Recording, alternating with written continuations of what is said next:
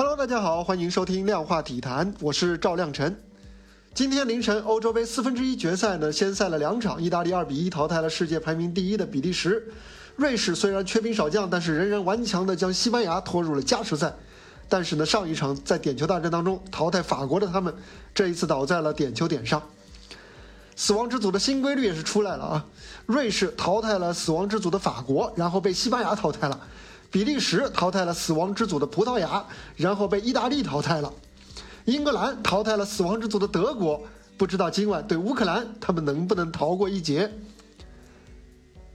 说说意大利，他们已经显露出了冠军相。虽然队中没有一个巨星级别的球员，虽然平均颜值和我们记忆当中的蓝衣军团也已经不可同日而语，但是这支意大利打得非常积极主动，即使面对这个世界排名第一的比利时，也是毫不退缩。更加难能可贵的是，他们也没有抛弃混凝土防守的优良传统，把对面的卢卡库捆的那叫一个严严实实。而且他们还展现出了一些生存小技巧，比如前锋因莫比莱同学在上半场的一次轻微碰撞后，就倒在地上翻滚哀嚎，成功吸引了对方后卫维尔马伦举手示意他假摔。结果呢，维尔马伦连自己的解围踢得不够远都没有发现，被意大利成功的拿球首开纪录。因莫比莱的诡计得逞以后，立刻从半昏迷状态满血复活，跑去和队友庆祝进球了。这一幕绝对会成为本届欧洲杯名场面之一。不过，意大利这场输赢的也有惨痛的地方。上一场的伟大左后卫斯皮纳佐拉，本场依然表现出色，还挡出了比利时全场最有威胁的一次射门。可惜的是，在没有对抗的情况下，他遭遇了跟腱断裂，这也是我们的刘翔、易建联、姚明以及很多 NBA 的巨星都曾经遭遇过的严重伤病。斯皮纳佐拉的受伤呢，也为意大利的前景蒙上了一层阴影。回过头来说说比利时啊，长期世界排名第一，却总是差口气，而且是差好几口。过去四届大赛，三次八强，一次四强，连大赛决赛的门都摸不到。后防线呢，成了他们最大的短板。维尔马伦、维尔通亨和阿尔德韦雷尔德加起来超过了一百零一岁。本场的两个失球，他们都难辞其咎。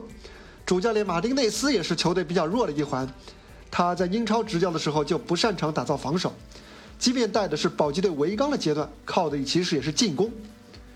比利时的黄金一代也老了，阿扎尔和德布劳内都已经年过三十，加上后防线的更新换代呢非常的迟缓，留给比利时的时间不多了。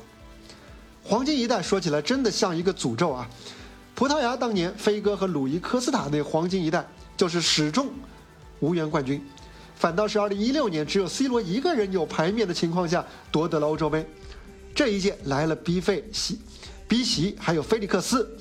好了，葡萄牙又被叫做新黄金一代，结果立马又嗝屁了。以后黄金一代真不能随便说了，谁说跟谁急？你才黄金一代，你全家都黄金一代。最后我们说说这个瑞士和西班牙这一场。这场比赛当中呢，瑞士踢了一个乌龙球，这也令本届乌龙球已经达到了十个，超过了此前所有欧洲杯加起来的总和。为什么这届乌龙球那么多啊？这还是一个谜。这场比赛呢是属于两位门将的，瑞士门将索莫本场表现依然出色，这一场他高接低挡瓦解了西班牙的十几次进攻，甚至还用脸挡出了一次射门。西班牙门将西蒙的上一场比赛是接回传球时出现了严重失误。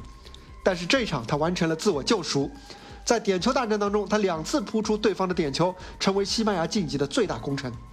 其实上一场比赛呢，他在失误之后的表现就已经可以说是滴水不漏了，没有受到那次失误的影响。球场上没有人能保证永远不犯错，犯错之后如何补救和改进，如何保持状态不出现波动，才是更加重要的。好了，这就是本期量化体坛的全部内容。欢迎点赞、订阅、留言，我们明天接着聊。